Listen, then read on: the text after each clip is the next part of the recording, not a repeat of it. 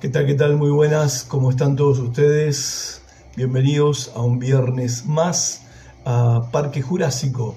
Estamos en el programa de radio que sale todos los viernes, 20 horas y un 20 y un poquito, en realidad, por la radio cristiana de Concordia. Estamos en la FM 95.7 para los que nos quieren escuchar por aire, si están en Concordia y la región de Salto Grande, incluso también en Salto Uruguay nos pueden escuchar en la 957.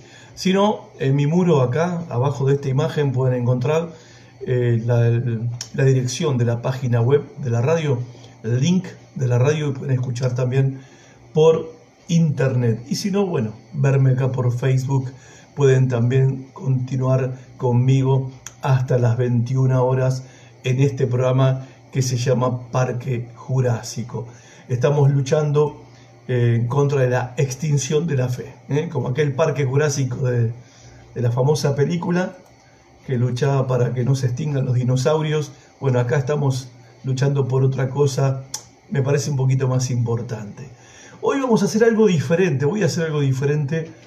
Eh, siempre me estoy centrando en un tema en particular para compartir con ustedes. Sí, voy a hablar especialmente de de rescatar el valor del sufrimiento, y ahora voy a explicar eh, qué significa esto y, de qué se trata, de qué va esto, pero antes un par de cosas. Primero una noticia que quiero compartir con toda la audiencia de Radio Cristiana y lo que me están mirando por medio de Facebook. Una noticia y también es un pedido de oración. Eh, seguramente no todos saben, pero eh, el matrimonio de Abel y Patricia Vallejos ellos son de Concordia, son, él es doctor, eh, oriundo de Neuquén, pero eh, ya radicado en Concordia hace muchos años. Él es médico, eh, su esposa Patricia es docente. Ellos fueron misioneros en África durante 25 años, también en Portugal, predicando, evangelizando, haciendo obra sanitaria, obra educativa, abrieron iglesias en África, también establecieron escuelas, trabajaron en centros sanitarios. Abel tuvo la oportunidad de trabajar para las Naciones Unidas como médico, etc. No voy a poder resumir en un rato 25 años de trabajo misionero que hicieron nuestros hermanos. Ahora ellos estaban, estaban volviendo al campo misionero después de estos años, este año y algo, ya va para dos años casi, de pandemia y todo eso, restricciones para poder viajar, incluso yo estaba por viajar con ellos, ahora en este mes de agosto no pude viajar, ellos sí viajaron eh, para ir a Portugal y de Portugal entrar a África la semana que viene. Ellos están al frente de un proyecto que se llama Oasis, enfocados en eh, levantar en el pueblo fulani mandingo, allí de Guinea-Bissau, eh, una iglesia autóctona una comunidad que, de seguidores de Jesús que alaben a Jesús, adoren a Jesús en su propio idioma. Y bueno, Dios nos bendijo, yo me hice parte del equipo de ellos, por invitación de ellos, y nos bendijo con otro matrimonio, en este caso otro médico, es cirujano, pediatra, se llama Jonathan Lee, él es coreano con su esposa Cecilia, también están viajando hacia Portugal porque la semana que viene tienen ya los pasajes para entrar a África, específicamente a Guinea-Bissau. Y hoy me llega una noticia y el decreto que se firmó en Guinea-Bissau y las restricciones por el tema del COVID, que tiene que ver con el gobierno declaró estado de emergencia sanitaria, estado de calamidad, así dice el decreto estado de calamidad por el tema del COVID. Así que yo quiero pedirles a todos ustedes que estén orando por el matrimonio Vallejos, porque ellos están en Portugal y si entran al país de Guinea por las restricciones no los van a dejar salir, ellos tienen que volver a Argentina eh, ya dentro de un par de semanas, tres semanas aproximadamente tienen que volver y bueno, están con esta situación. Eh, si van a entrar al país, no van a entrar al país, el corazón dice una cosa, la lógica dice otra, en fin, no es fácil. Ellos están a punto de poder regresar a, Guinea después de tanto tiempo, pero está este, este impedimento ahora. Así que oremos por Abel y Patricia Vallejos, por el doctor Jonathan Lee de Corea con su esposa Cecilia, y por este proyecto eh, que se llama Oasis, de alcanzar a este grupo étnico llamado eh, Fulanis y Mandingos, allí en Guinea-Bissau, África, en una región eh, que es la región de Gabu, donde no hay, ¿sí? no hay testimonio cristiano, no hay predicadores, no hay Biblia en su idioma, no hay manera de que ellos puedan seguir a Cristo porque no hay iglesias autóctonas ni extranjeras entre medio de ellos, no conocen a Jesús como Señor y Salvador y están perdidos no solamente en sus necesidades físicas y materiales, sino en la oscuridad espiritual que debe ser la peor y es la peor de las miserias que una persona puede vivir en su vida, allá, acá y en cualquier lugar del planeta. Así que, bueno, les encomiendo esto, que se unan conmigo y a muchos otros que estamos orando y pidiéndole a Dios por nuestros hermanos Abel y Patricia Vallejos. Bueno, lo otro que tengo para compartir con ustedes es una noticia, no, una noticia que no tiene nada de importante, pero es una noticia que tiene que ver con un tema que causó bastante revuelo, que está causando un poco de revuelo, un poco bastante, hace un par de semanas dentro del ámbito de la iglesia evangélica en la Argentina. tiene que ver con el lanzamiento de esta serie de Netflix llamada El Reino. Para los que no la vieron, bueno, y no saben de qué va la serie, eh, se trata de la historia de un pastor, de un supuesto pastor, bueno, es un pastor, en la serie es un pastor que, bueno, el tipo es pedófilo, el tipo es avaro, eh, lucra con la fe y la credulidad de la gente, en definitiva, representa la idea que tiene la escritora de esta, guion de esta serie, que es Claudia Piñeiro, la idea que ella tiene y el productor también y el director de la serie de lo que somos los evangélicos y el peligro que representamos políticamente hablando para el país, porque resulta que el pastor, como mueve masas, mueve mucha gente a través de sus manipulaciones, eh, bueno, en la, serie se ve que manipula a la gente, él, la esposa, la pastora y los hijos del pastor, bueno, son un clan terrible, son un clan terrible eh, manejan la iglesia como una empresa familiar, eh, en definitiva, andan detrás del dinero, aunque hacen obra social con un hogar de niños para chicos de la calle que tienen ah, pegados ahí a la iglesia. En definitiva, eh, si, hay, si algo en la serie tiene que ver con algo parecido con la realidad, me parece que no es casualidad, si bien la serie no muestra lo que es un pastor de verdad. Yo creo que cada vecino nuestro que vea la serie sabe que la serie es una exageración que sí está representando a ciertos personajes que lamentablemente hay entre nosotros y que este pastor Emilio lo representa perfectamente y todo el backstage que hay detrás de ese ministerio también es lamentablemente es una realidad en, en algunos ministerios que se hacen llamar evangélicos y que son parte de la tribu nuestra, lamentablemente, y que bueno, los toleramos y nadie dice nada de ellos, nadie nada. Pero no representa ni a la iglesia, ni, a los pastores de, del barrio, ni a las iglesias de la esquina de tu casa, eh, que todos conocemos, los pastores que todos conocemos, que son nuestros vecinos, que conocemos sus familias, en definitiva. No hay que ofenderse mucho por estas cuestiones ni tener temor porque la, gente automáticamente se da cuenta que no refleja la realidad. Pero bueno, lo cierto es que levantó revuelo porque el pastor este eh, fue convocado para ser candidato a vicepresidente de la República Argentina en la serie, ¿no? Porque él mueve mucho la gente, mueve mucha gente, mueve los y, y le dice a la gente lo que tiene que, lo que tiene que votar. La noticia es que va a haber una segunda temporada de esta serie yo no sé si esto fue logrado por nuestra reacción, porque hubo reacción desde, desde la iglesia evangélica en contra de la serie, algunas reacciones fueron bien fundadas, ¿no? Pero hubo algunas actitudes dentro de nuestro, del mundo evangélico, por decirlo de, esta manera, del ambiente evangélico, algunas reacciones que en lo personal no me gustaron.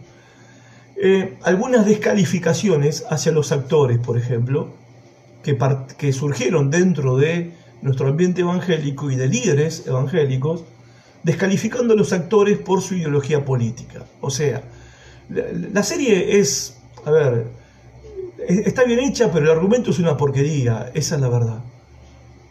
Tiene ciertos, tiene ciertos mensajes con connotación política que me parece también que eh, apunta a ese lado. Hay un tipo en, un personaje en, en, la serie que es el armador político de todo este proyecto del pastor vicepresidente y después queda como candidato a presidente, porque el candidato a presidente se muere, lo matan en un, en un culto, acto político tipo culto, culto mezclado con acto político.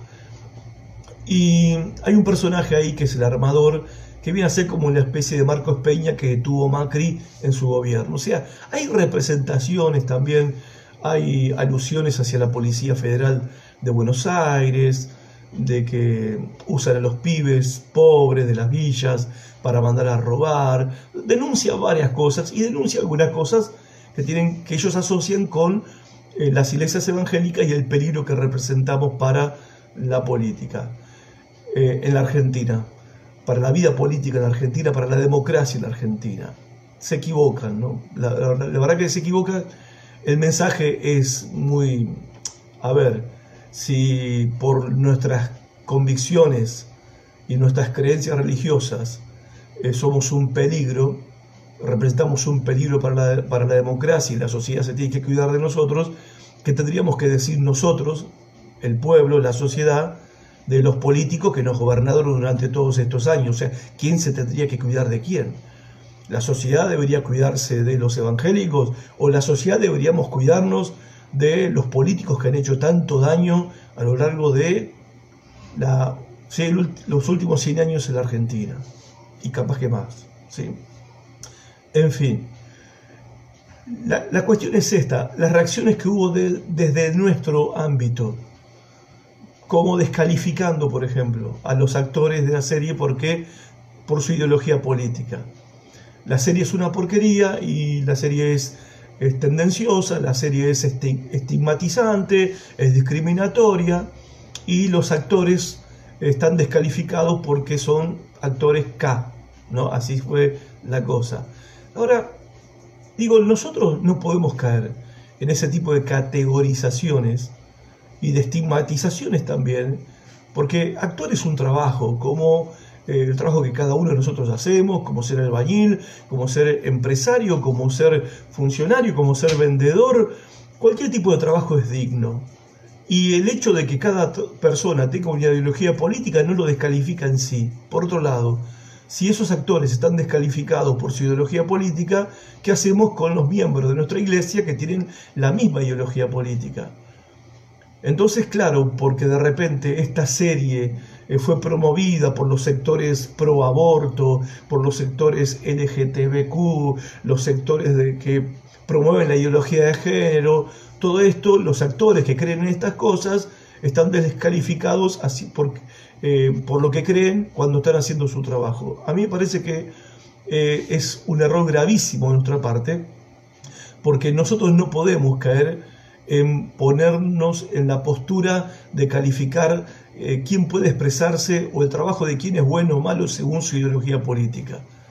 No le vamos a empezar a preguntar a cada uno, por ejemplo, si vamos a ayudar a las personas que están pasando necesidad, no le vamos a andar preguntando cuál es su ideología política para ayudarlos en su necesidad. Porque lo que creen políticamente hablando no lo descalifica como personas. Y acá tenemos que tener mucho cuidado nosotros, la iglesia, porque evidentemente, lamentablemente, el eh, no sé si el grueso, pero un sector importante e influyente del liderazgo de la iglesia evangélica está tomando postura en, la cuestión de esta grieta que hay en la Argentina. Y eso es peligrosísimo. ¿Saben por qué es peligrosísimo? Porque la misión de la iglesia es alcanzar a los que te aman y a los que te odian evangelizar a los que te aman y a los que te odian, hacerle el bien a los que te aman y a los que te odian. Porque en definitiva, si ciertas personas no son dignas por su ideología política, entonces no son dignas tampoco que le prediquemos el Evangelio. Tampoco son dignas de que se conviertan en discípulos de Jesús, en seguidores de Jesús.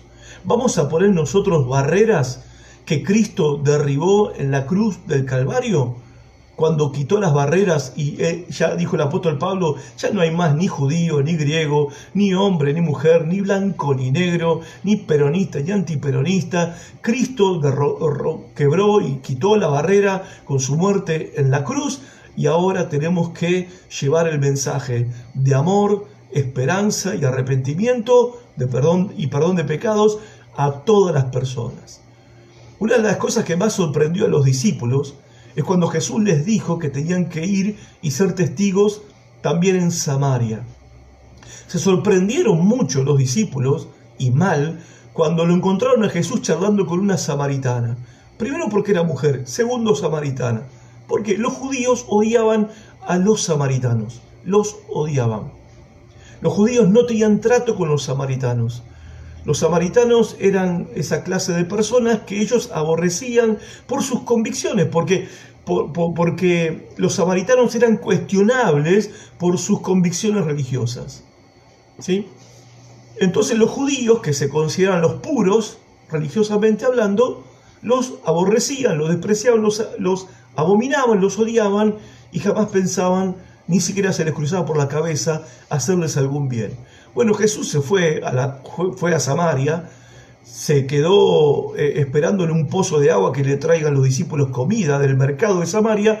Vino una mujer samaritana, habló con ella, le predicó y la mujer fue al pueblo con el, con el testimonio de que había encontrado al, al Salvador y trajo a todo el barrio para que escuche a Jesús y Jesús le predicó a todos, le ministró a todos, los bendijo a todos y después, antes de ascender al cielo, en Hechos capítulo 1, verso 8, Jesús les dice a los discípulos, esperen acá, van a recibir el poder del Espíritu Santo, no se vayan de Jerusalén, van a ser testigos míos en Jerusalén, en Samaria, en toda la región de Judea y hasta lo último de la tierra. Entonces, los samaritanos hoy quiénes son para nosotros, hoy para los evangélicos. ¿Quiénes son los samaritanos? Los samaritanos hoy para nosotros son aquellas personas que vos decís, yo ni loco le predico a este.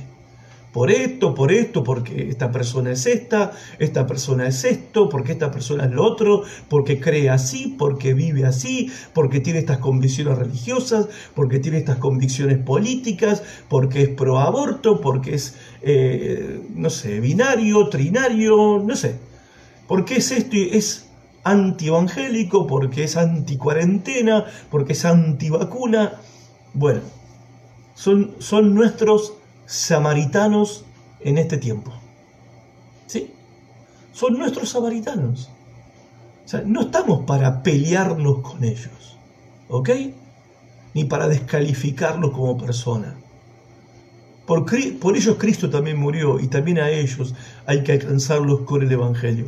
No estoy diciendo que vamos a abrazar sus ideas. No, no estoy promoviendo eso.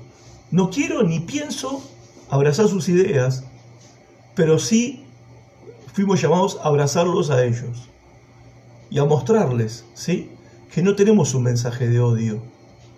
Que de verdad nuestro mensaje no es un mensaje de odio.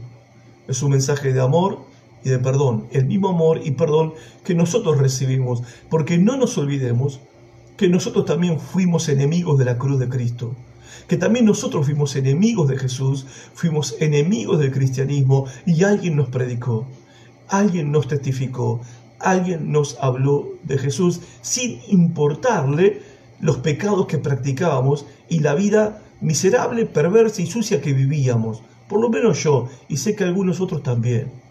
¿Sí? Y de verdad, por la misma sociedad, muchos de nosotros estábamos estigmatizados, marginados y con razón, porque éramos un peligro para la sociedad. Éramos un peligro para nuestras propias familias, éramos un peligro para nuestros propios vecinos y nuestros propios amigos por la vida que llevábamos de espaldas a Dios. Y en ese estado Dios nos alcanzó con su amor, con su poder y con su perdón a través de un creyente que no se puso a mirar ni cómo vivíamos, ni cómo pensábamos, ni qué creíamos, ni a quién votábamos. Entonces tengamos cuidado, ¿sí? Y no nos enganchemos en esta guerrita que se ve por los medios de comunicación de personas que luchan por el poder político creyendo que la política va a salvar al país. A ver, a ver si nosotros los creyentes lo podemos comprender de una vez. La política no va a salvar a nadie. El gobierno este, el que se fue y el que va a venir, no va a salvar el país. Y la sociedad no va a cambiar hasta que los corazones de las personas que vivimos en el país no cambien. Que tengamos un presidente cristiano no cambia absolutamente nada.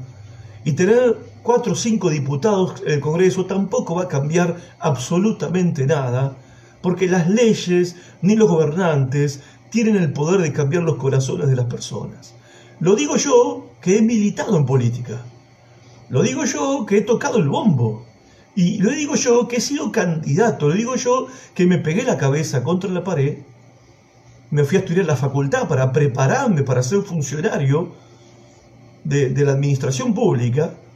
Para, darme, para llegar un momento y darme cuenta de que no por. No era por ahí que no es por ahí que si no cambian los corazones de las personas, ¿sí? el país no va a cambiar nunca, la sociedad no va a cambiar nunca.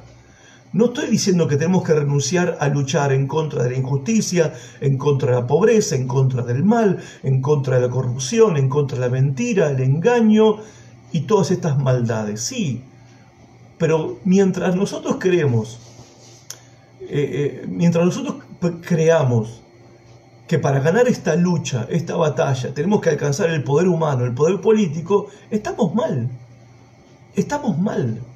Porque mientras nosotros nos ofuscamos en, la pelea política para poder lograr que algún evangélico llegue al poder, al lado nuestro hay un montón de gente que sufre corrupción, injusticia, hambre, pobreza, ¿sí? Y estamos enfrascados en otra batalla. Entonces, si no cambian los corazones de las personas, no va a cambiar la sociedad. Y la única cosa que cambia el corazón del ser humano es el Evangelio del Señor Jesucristo. El Evangelio es poder de Dios para salvación, es poder de Dios para transformación, para cambiar las vidas de hombres, mujeres, grandes y chicos y de familias enteras. Como nosotros los creyentes somos testigos porque lo hemos vivido y porque lo vemos en nuestras congregaciones. Lo que Dios hace con un corazón se entrega a Jesucristo. El cambio y la transformación. ¿Ok? Entonces me parece que no nos tenemos que enganchar, ¿ok? No nos tenemos que enganchar. Ahora, gracias a todo el revuelo que se armó con la serie esta, El Reino, la primera temporada, ahora va a salir la segunda temporada. Y bueno, mordimos el anzuelo, parece, ¿no? Porque nosotros le dimos una entidad a la serie que no tiene, que no tiene. Y si no nos gusta algunas cosas que dice, a ver, yo tengo algún recorrido ya dentro del ambiente evangélico, la mayoría de las cosas que señala están distorsionadas, es verdad, son falsas, es verdad, no representan al pastor común y corriente, ni a la iglesia del barrio común y corriente, para nada, pero algunas cosas que dice, que señala la serie, y viste, algunos nos tenemos que poner el saco, el poncho. Porque algunas cosas que señala ahí la serie pasan entre nosotros. Pero la cuestión es esta. Si la iglesia de Cristo, nosotros que decimos ser la iglesia de Cristo, no nos corregimos a nosotros mismos, y bueno, Dios va a usar a los impíos, a los pecadores, a los incrédulos para corregir a su pueblo. Los va a usar. A ver, no va a ser la primera vez, ¿no? Usó a los asirios para corregir y disciplinar a Israel del norte. Usó a Babilonia para disciplinar y corregir y castigar al reino del sur, a Judá, con 70 años de cautiverio. Dios usó los imperios paganos para disciplinar a su pueblo Israel. Entonces no deberíamos sorprendernos nosotros que Dios, que es soberano, use también a la gente que quizás a algunos menos les agrada para señalarlos la mugre que hay debajo de la alfombra dentro del ambiente evangélico. Entonces dejemos de esconder esto, seamos nosotros los que nos autocritiquemos, seamos nosotros los que nos juzguemos a nosotros mismos como nos manda la palabra de Dios, critiquémonos a nosotros mismos, seamos nosotros los que digamos, no, lo que está haciendo ese pastor está mal, lo que está predicando ese pastor está mal, lo que hace ese pastor con el dinero está mal, lo que hace ese pastor con su familia está mal, lo que hace, eh, lo que es, en qué se está transformando esa iglesia está mal, porque no es lo que enseña la Biblia, no es la palabra de Dios, pero nadie, entre nosotros nadie quiere decir nada. Somos todos muy, muy diplomáticos, somos todos muy componedores, queremos, somos todos muy halagadores, palmear la espalda, viste, queremos llevarnos bien con todos. Y yo quiero llevarme bien con todos, todos nos queremos llevar bien con todos. Pero bueno, acá está el punto.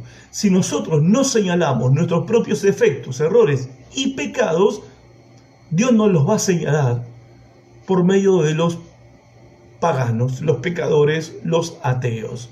Nos los va a señalar a través de ellos. Y bien, bien que hace y bien espero que nos sirva.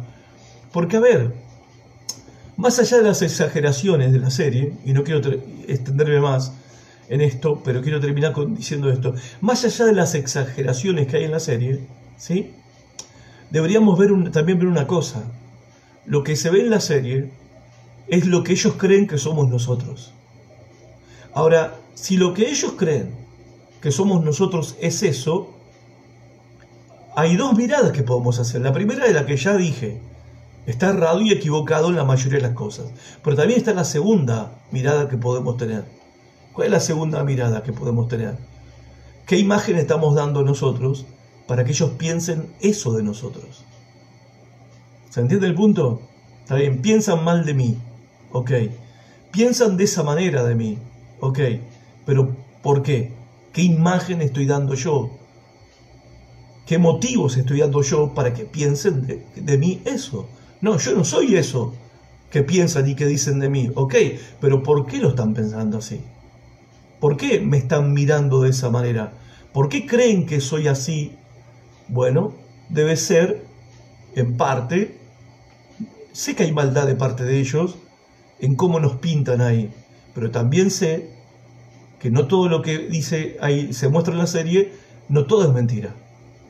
Entonces nosotros estamos dando una imagen de lo que es la iglesia equivocada y principalmente de cómo la iglesia se está enroscando en la cuestión política. En eso la pegaron en la serie. En eso tienen absolutamente la razón, porque la iglesia evangélica lamentablemente está yendo por ese camino.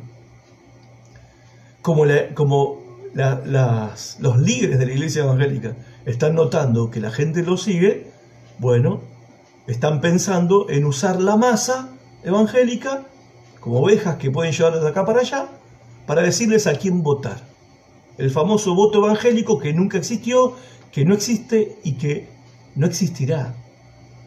Porque por más que nosotros digamos, este candidato no lo votes, es antiaborto, es, es, es pro aborto, a este no lo votes porque está a favor de la ESI, a este no lo votes, la gente va al cuarto oscuro, nuestros hermanos, cada uno va al cuarto oscuro y vota de acuerdo a su conciencia. Y me parece perfecto. Que vote a quien quiera votar según su conciencia le diga, porque los pastores no somos quien para decirle a la gente a quién tiene que votar. O sea, es el punto. E, e, es la realidad. ¿sí? A mí me llevó algunos años entenderlo y aceptarlo.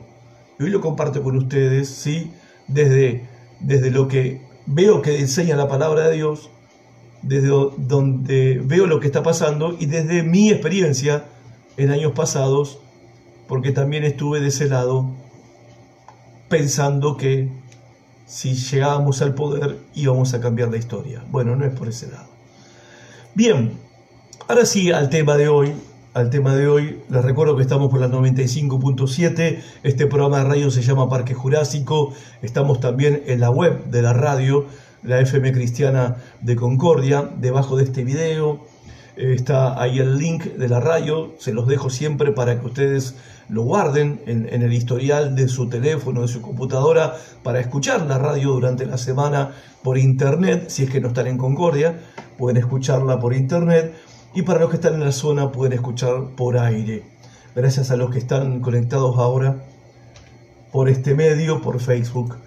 Bueno, el tema de hoy, rescatando el valor del sufrimiento. Hoy, eh, esta semana aprendí algo, estoy eh, con respecto al tema del sufrimiento.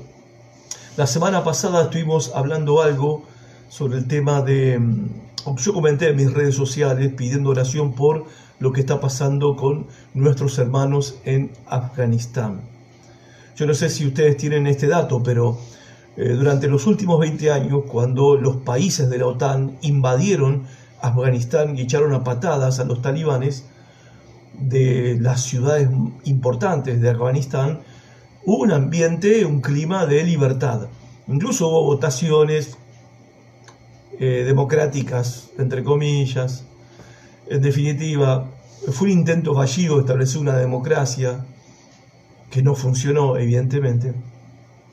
Pero lo que sí se hubo, reformas en el país y hubo libertades, se otorgaron, se otorgaron una palabra fea, se reconocieron las libertades individuales de las personas, los derechos humanos de las personas en Afganistán, particularmente de las mujeres y los niños.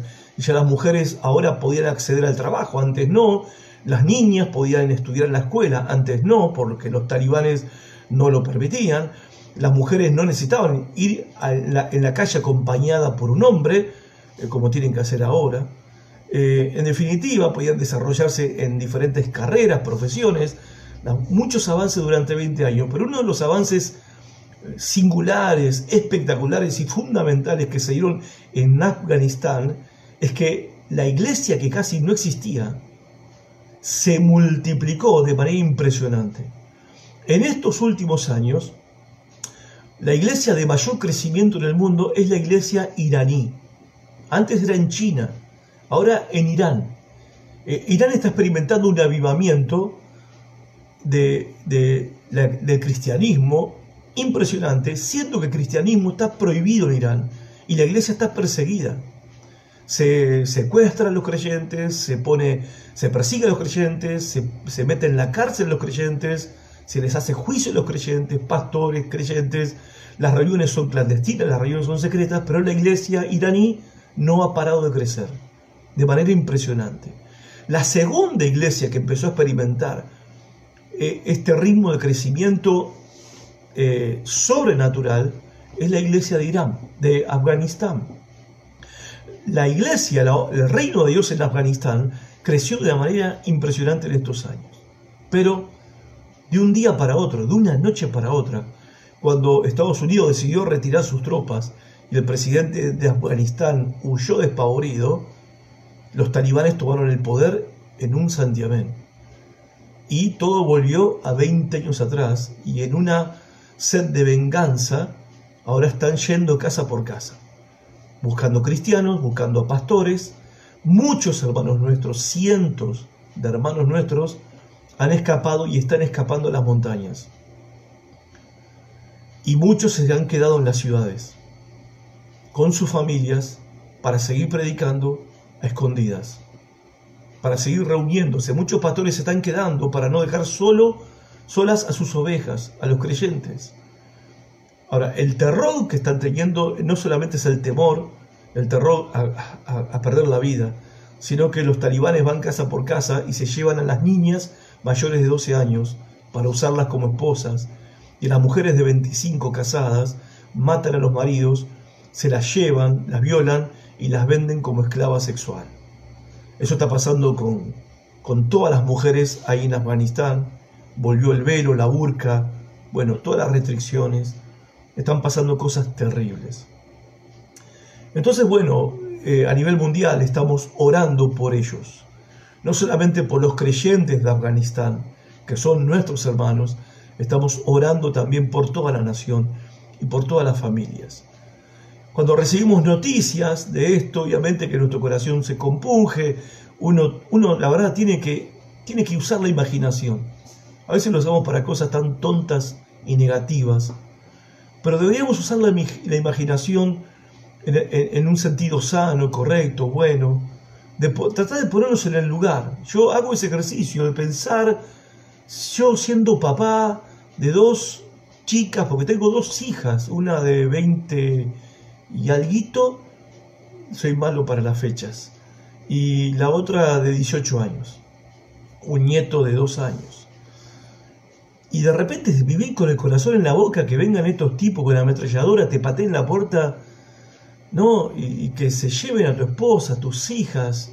bueno, eso debe ser una cosa terrible, hermano, solo pensarlo un poquito, imaginarlo un poco ya es terrible, conmovedor, y creo que tenemos que hacerlo porque esto es necesario para poder orar con compasión, con empatía, eh, llorar con los que lloran, sufrir con los que sufren, acordarnos de los que están sufriendo por causa del Señor, de los que están presos, no solamente en Afganistán, en Irán, en la India, eh, los que están pasando nuestros hermanos en Cuba. Bueno, en definitiva, hay 50 naciones en el mundo donde la persecución es terrible hacia, hacia los creyentes hacia nuestros hermanos. Nunca en la historia de la humanidad hubo tanta persecución a la iglesia cristiana como en este tiempo, y tantos asesinatos de cristianos como en este tiempo, en toda la historia, en dos mil años de historia de la iglesia. No te olvides de orar por la iglesia perseguida que necesita de nuestras oraciones. Ahora, claro, todo esto nos lleva a la cuestión del sufrimiento, y también las preguntas, ¿viste? De por qué Dios lo permite, por qué es así. Y uno, ¿viste? Se llena de compasión eh, por el sufrimiento de los hermanos. Y uno ora movido por, por la compasión. Y le pedimos a Dios por ello, movido por la compasión. Y está bien, no está mal. Por supuesto que no está mal. Pero esta semana aprendí algo. Estoy haciendo un curso sobre misionología. Y aprendí algo que la Biblia enseña. Este curso se llama perspectiva. Eh, es una perspectiva del el movimiento de misiones a nivel global, movimiento misionero global. Aprendí esta semana el valor del sufrimiento. Porque hay alguna razón, hay algún motivo por el cual Dios está permitiendo que su pueblo sufra en Afganistán. Porque a ver, si hay alguien que sabe lo que está pasando y que se duele más que nosotros por lo que están pasando nuestros hermanos es el Señor Jesús. Es el Señor Jesús. Ahora, uno puede llegar a la conclusión de decir, bueno, Dios lo sabe, pero no hace nada. ¿Será que no puede hacer nada? No, no es eso. Sino que en verdad el sufrimiento que los creyentes padecen por causa de su nombre es uno de los actos de adoración más puros, perfectos y excelsos que un creyente, una iglesia le puede dar al Señor Jesús. Aprendí esta semana que el sufrimiento por causa de Jesús, por causa de, su nombre, por causa de seguirlo, es una de las cosas que más gloria le trae a su nombre y que demuestran la derrota de Satanás.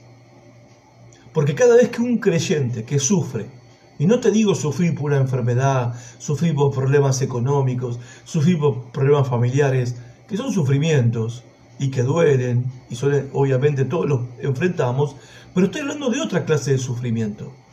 Sufrimiento que todavía nosotros de verdad no conocemos. Acá en la Argentina por lo menos no conocemos.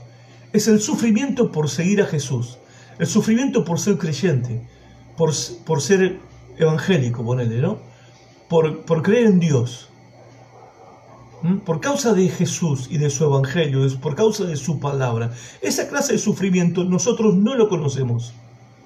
No lo conocemos. Y cuando alguien nos señala con el dedo, porque nosotros que, eh, como la serie esta, ah, ponemos grito en el cielo.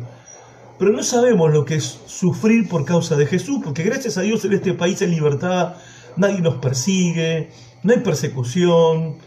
Sí, es una bendición, de verdad. Pero no es la realidad que vive la iglesia en otras naciones. Y ellos sí sufren, pero no sufren por la economía, también por la economía, porque viven en miseria. También sufren por la salud, sí, porque el COVID está haciendo estragos. También sufren de problemas familiares, sí, porque cuando se convierten, su familia los quiere matar. Su propia familia los quiere matar y tienen que huir. Los desheredan, los, los velan, un cajón los velan sin que estén presentes, como que se murió, no es más parte de la familia Obviamente que pasan cosas terribles a problemas familiares, pero todas estas cosas, y, eh, a todo esto se agrega la persecución del gobierno. Y, y el único delito que cometen es que creen en Jesús. Esa persecución por causa de Jesús, cuando los creyentes se mantienen firmes en medio de esa persecución, se está demostrando Primero, el valor de seguir a Cristo, la realidad de que Cristo está vivo Tercero, la derrota de Satanás. Satanás realmente está vencido. Y en cuarto lugar, que nuestra vergüenza, porque es, es, son avergonzados, son humillados los hermanos, son tratados indignamente, traen gloria al Señor Jesús. Mire lo que dice el Señor en, Hechos capítulo 9 cuando Dios lo llamó a Pablo. Le dice Ananías, anda a predicar a Pablo. Ananías no quería, porque Pablo se llamaba Saulo y Saulo era el perseguidor de la iglesia, asesino de creyentes. Ananías dice, mira, yo te predico a cualquiera, pero no te voy a predicar a ese, ¿viste? Como los pañuelos verdes de esa época. No, a ese no le voy a predicar. El Señor le dijo, anda y predicale, porque es un instrumento escogido, yo lo voy a usar para llevar el Evangelio a los no judíos. Y le voy a mostrar cuánto debe sufrir por mi nombre. Y esta frase me impactó, la que Jesús le dijo a Ananías, de que por qué tenía que predicar a Pablo.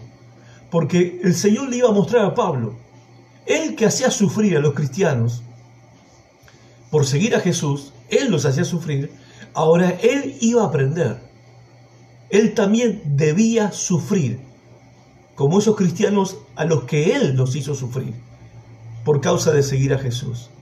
Yo le voy a mostrar cuánto debe sufrir por mi nombre. Y acá tenemos que preguntarnos nosotros, ¿qué parte nos toca a nosotros? ¿Nosotros también debemos sufrir por causa del nombre de Jesús? Y parte de esos sufrimientos bueno, no, no, me da el tiempo para describir los sufrimientos que enfrentó el apóstol Pablo por seguir a Jesús y predicar de Jesús y hacer discípulo de Jesús. Pero él dice que también él tuvo que someterse, eh, negarse a sí mismo, haciendo sacrificios y sufriendo para poder alcanzar a personas que si él no se adaptaba a como ellos eran, no los iba a poder ganar para Jesús. Entonces dice Pablo en 1 Corintios 9, a pesar de que soy un hombre libre y sin amo, me he hecho esclavo de todos para llevar a muchos a Cristo. A ver, Pablo está diciendo, yo me hice esclavo de ellos. Viste, esclavo, en esa época, hoy la palabra nosotros la leemos en la versión común que todos tenemos, dice, me he hecho siervo de todos, y la palabra siervo para nosotros tiene la idea de un tipo con micrófono parado en una plataforma con traje blanco.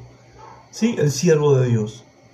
Pero en esa época, cuando Pablo está diciendo, yo me hice esclavo de otros, la esclavitud era algo normal, era algo habitual. Literalmente, Pablo se hizo esclavo de los demás. Y a los esclavos, viste, no se les reconocen derechos, no se los trata bien, no se les pregunta cómo se sienten, no se les pregunta qué sienten, si les gusta no les gusta. No, se someten, se someten a alguien más. Pablo está diciendo, yo me hice esclavo de todos. O sea, yo soporté un montón de cosas y aguanté un montón de cosas, pero lo hice para llevar a muchos a Cristo. Después sigue diciendo él, sí, con todos trato de encontrar algo que tengamos en común y hago todo lo posible para salvar a algunos.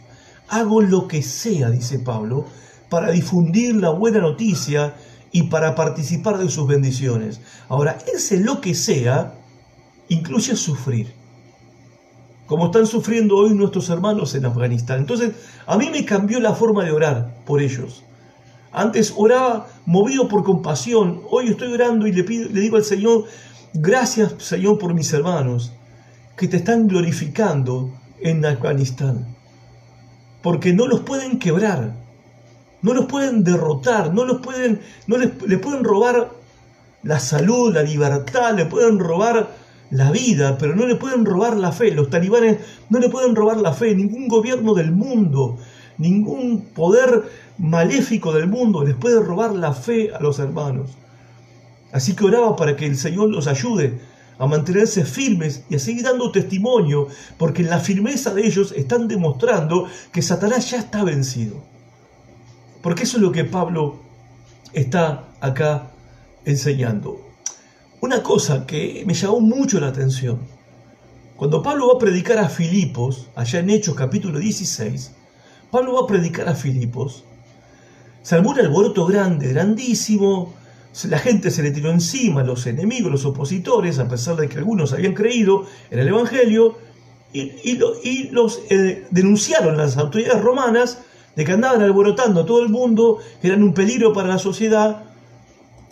Y los romanos los agarraron como agarraban a cualquiera que lo denunciaban, y en la plaza pública los ataron a un palo, tiene un nombre eso que ahora no me acuerdo, y a Pablo y a Silas los azotaron. Los azotaron, ¿sí? Sin preguntarle nada, los azotaron. Lo meten después en la cárcel de Filipos, en el calabozo de más adentro, encadenados y los pies en el cepo. Y a la noche Pablo y Silas cantaban himnos al Señor.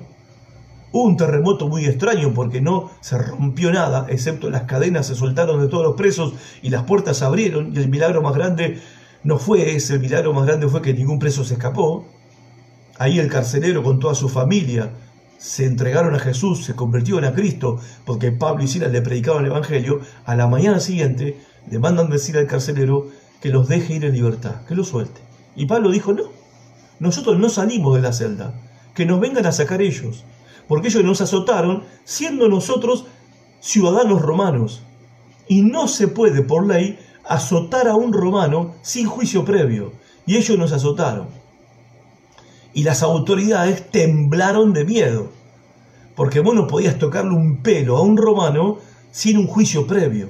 Después sí, podían crucificarlo, bueno, no, la cruz estaba prohibida para los ciudadanos romanos, pero después podían tirarlo a los leones, ¿sí? matarlo como quisieran. Sí, de repente ajusticiarlo, sí, era condenado después del juicio, pero tenía que haber juicio. A Pablo y Silas, que eran ciudadanos romanos, aunque eran judíos, los castigaron sin juicio las autoridades tenían un terror porque le iban a cortar la cabeza a ellos. Ahora la pregunta es esta. ¿Por qué Pablo no dijo antes que era romano y se evitaba la paliza? ¿Por qué Pablo no evitó el sufrimiento? ¿Por qué no dijo, eh, esperen, esperen, acá están los documentos? ¿Por qué no sacó los documentos? Para demostrar que era un ciudadano romano. Y Silas también, lo mismo. ¿Por qué de buena gana y en silencio aceptaron que lo aten a un poste y que los azoten con crueldad y los encarcelen en la peor celda inmunda que había en la ciudad? ¿Por qué? Aceptaron el sufrimiento de buena gana. El apóstol Pablo después lo explica y lo dice. Dice que él está participando en los sufrimientos de Cristo por su iglesia y él estaba demostrando a los pocos creyentes que había ganado en Filipos el valor de seguir a Cristo, que esto no es verso, ser cristiano no es verso, el cristianismo no es verso, y que Satanás y los poderes de este mundo ya están vencidos y no pueden quebrar la fe de un cristiano. Y Pablo se lo demostró con el cuero, no con la predicación.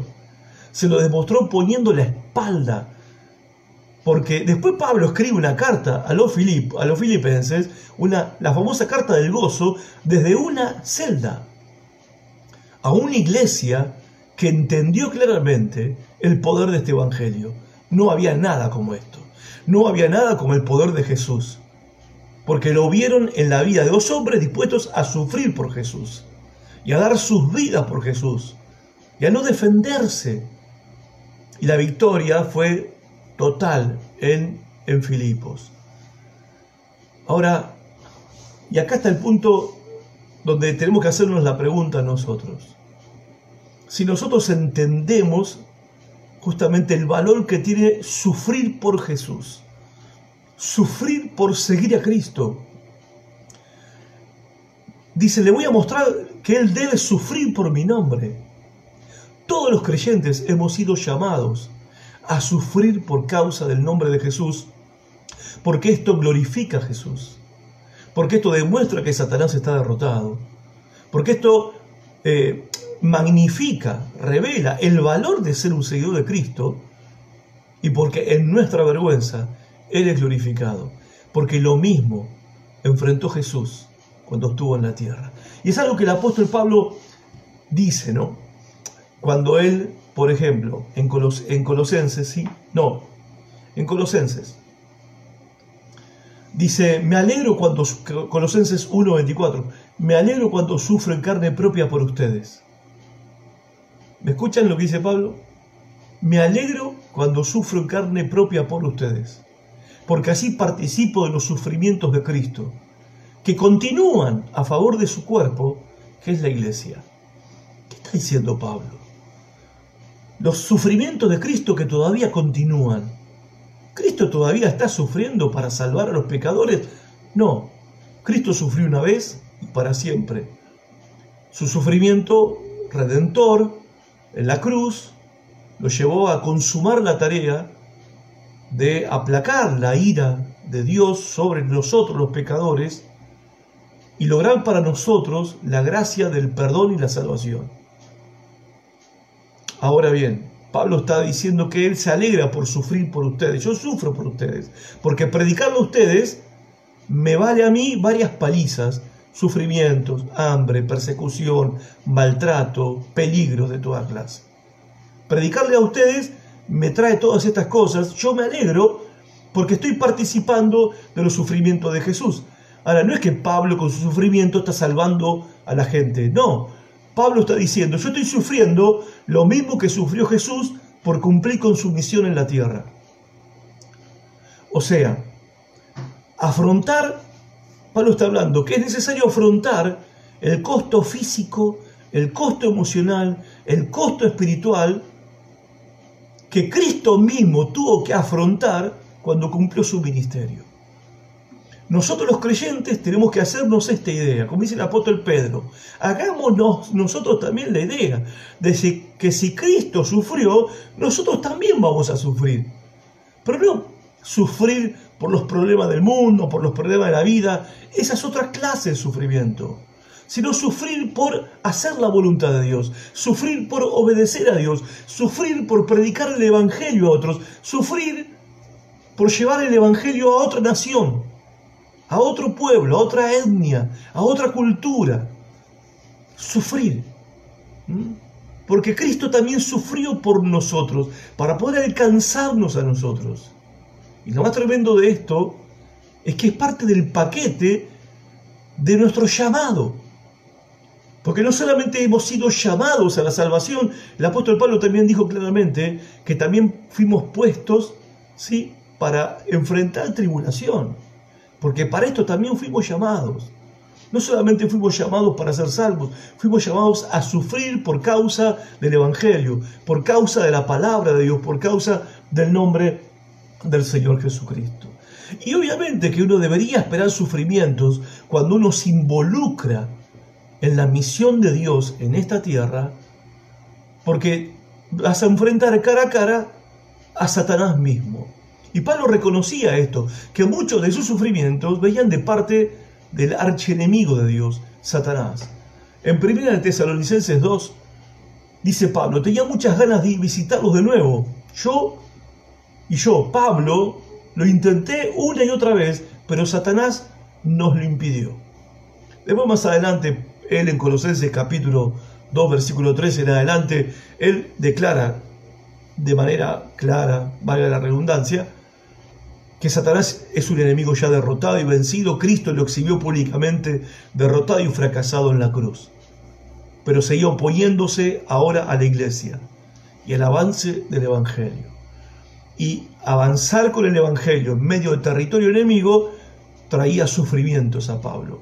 Pero Pablo, al mantenerse firme en sus sufrimientos, estaba demostrando a Satanás en la cara que era un enemigo derrotado y vencido. ¿Cuándo nosotros, los creyentes, le demostramos a Satanás que es un enemigo derrotado y vencido? No cuando se lo decimos con la boca o, o queremos pegarle cuatro gritos al diablo para que se vaya, sino cuando, como Job, nos quedamos firmes, aunque no entendemos lo que está pasando, para confiando en Dios y demostrándole a Satanás que la fe en Dios, esa fe que tenemos, es inquebrantable y es invencible. La verdadera fe, la fe viva, de la que habla el apóstol Juan en su, última, en su primera carta, en primera de Juan, es la fe que vence al mundo. Esa fe la que se nos dio como un don y es inquebrantable. Ahora, esta fe va a ser probada y va a ser probada a través del sufrimiento. Sufrimiento que tenemos que aceptar porque es parte de seguir a Jesús. Y así como nuestros hermanos en Afganistán y en otras 49 naciones del mundo están padeciendo persecución por parte de gobiernos anticristianos, ¿sí? de gobernantes anticristianos, en algún momento esa ola de antagonismo, de odio, de fobia contra los cristianos va a llegar a la Argentina. Quizás no lo veamos nosotros, no lo suframos tanto nosotros, pero sí lo van a tener que enfrentar nuestros jóvenes en la iglesia, de la iglesia, nuestros hijos y nuestros nietos también. Un mundo cada vez más hostil contra el nombre de Jesús y por ende contra los seguidores de Jesús. Pero para nosotros, para los creyentes, y para nuestros hijos y nuestros nietos, va a ser un privilegio sufrir por causa del nombre de Jesús.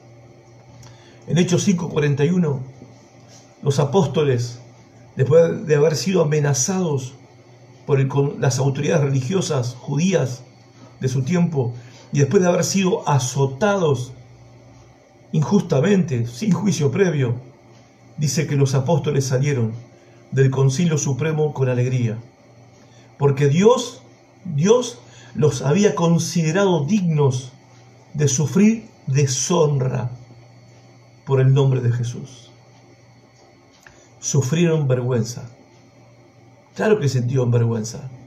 Los desnudaron, los azotaron públicamente, delante de sus vecinos, familiares, amigos, familias.